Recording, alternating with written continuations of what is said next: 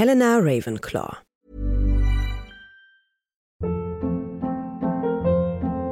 Hold up. What was that? Boring. No flavor. That was as bad as those leftovers you ate all week. Kiki Palmer here, and it's time to say hello to something fresh and guilt-free. Hello Fresh. Jazz up dinner with pecan-crusted chicken or garlic butter shrimp scampi. Now that's music to my mouth. Hello Fresh. Let's get this dinner party started. Discover all the delicious possibilities at hellofresh.com.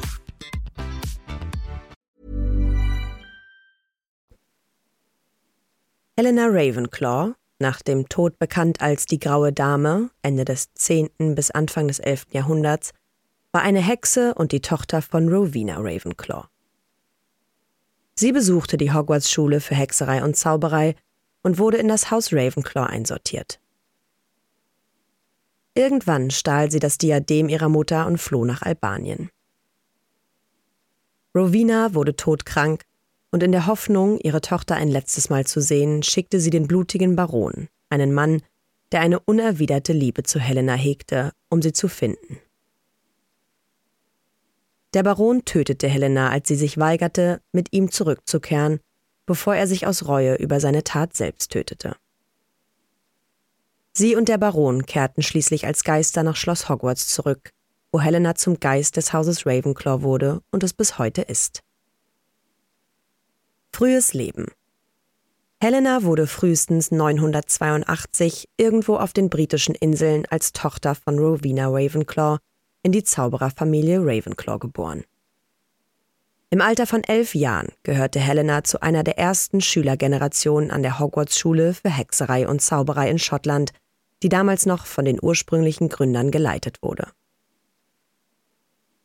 Sie wurde ins Haus Ravenclaw eingeteilt und in den folgenden sieben Jahren von ihrer Mutter in den magischen Künsten unterrichtet.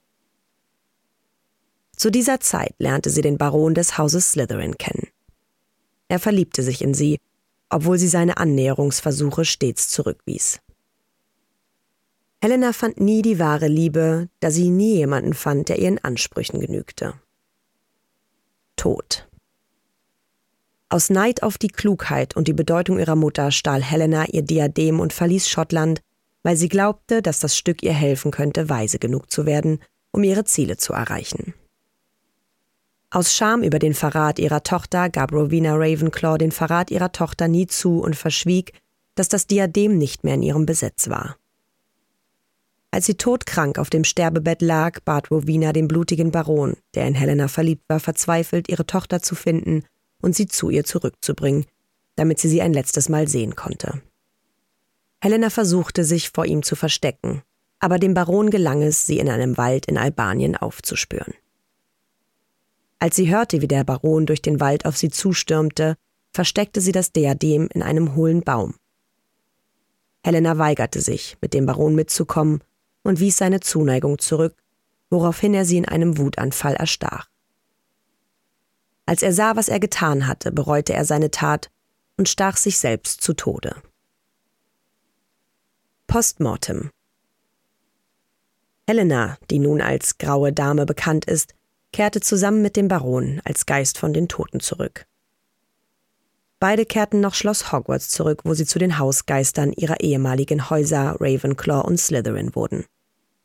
Der Baron bereut seitdem seine Taten und trägt als Zeichen der Buße schwere Ketten.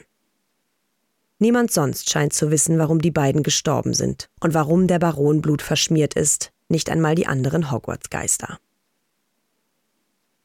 Laut dem Ravenclaw-Präfekten Robert Hillard hält der Großteil der Schule die graue Dame zwar für einen ängstlichen Geist, aber sie pflegt ein gutes Verhältnis zu den Mitgliedern ihres eigenen Hauses und ist besonders nützlich, wenn sie sich verlaufen oder etwas verlegt haben. 1998 in den letzten Jahren seiner Ausbildung an der Hogwarts-Schule für Hexerei und Zauberei interessierte sich Tom Riddle für das Thema Horcruxe. Da er plante, welche zu erschaffen, um unsterblich zu werden, bevorzugte Riddle Gegenstände, die dieser Ehre würdig waren.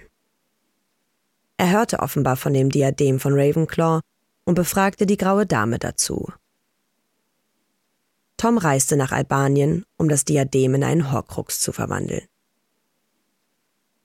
Die graue Dame, die Riddles wahre Absichten nicht kannte, empfand ihn als schmeichelhaft und verständnisvoll, schien es aber zu bereuen, ihm nach seinen Gräueltaten im ersten und zweiten Zaubererkrieg ihr Geheimnis verraten zu haben. Aussehen Helena war eine große Hexe mit hüftlangem Haar. Sie trug einen bodenlangen Umhang. Harry Potter dachte, dass sie schön war, hatte aber Schwierigkeiten, ihre stolze und hochmütige Erscheinung zu durchschauen. Sie hatte eine gelassene Haltung. Persönlichkeit und Eigenschaften Als hochintellektuelle junge Frau war Helena eine gelehrte, literarische und kultivierte Frau. Fast tausend Jahre nach ihrem Tod hat sie sich ihre intellektuelle Neugierde bewahrt, indem sie gerne an Verklärungsstunden teilnahm und las. Helena wurde als eine intelligente Frau beschrieben. Sie hatte hohe Ansprüche und hat sich deshalb nie um die Liebe gekümmert. Außerdem war sie ausweichend, da sie andere nicht gerne von ihrer Vergangenheit erzählte. Nicht einmal, dass sie die Tochter von Rowena Ravenclaw war und war etwas wortkarg. Außerdem hatte sie eine Vorliebe für abgelegene Orte. Sie versteckte sich in einem Wald, als sie vor ihrer Mutter weglief, trieb sich in verlassenen Klassenzimmern herum und wählte einen verlassenen Gryffindor-Turm als Leseplatz. Trotz alledem hatte sie einen Durst nach Bedeutung und Bekanntheit und war daher sehr neidisch auf ihre Mutter. Etymologie Helena ist eine latinisierte Form von Helen abgeleitet von griechisch Eleni, was Fackel oder Korposant Lichtquelle bedeutet. Eleni war der Name einer Heiligen in der griechisch-orthodoxen Kirche und als solche gibt es in Griechenland viele Mädchen und Frauen mit diesem Namen. Viele graue Dame Geister sind an verschiedenen Orten in England und Wales bekannt. Na, ihr kleinen Hexen, Zauberer und Muggel? Alle Infos und Links zur Folge findet ihr in den Show Notes. Der Podcast erscheint unter CC-Lizenz. Produziert von Schönlein Media. Gelesen von mir, Anne Zander.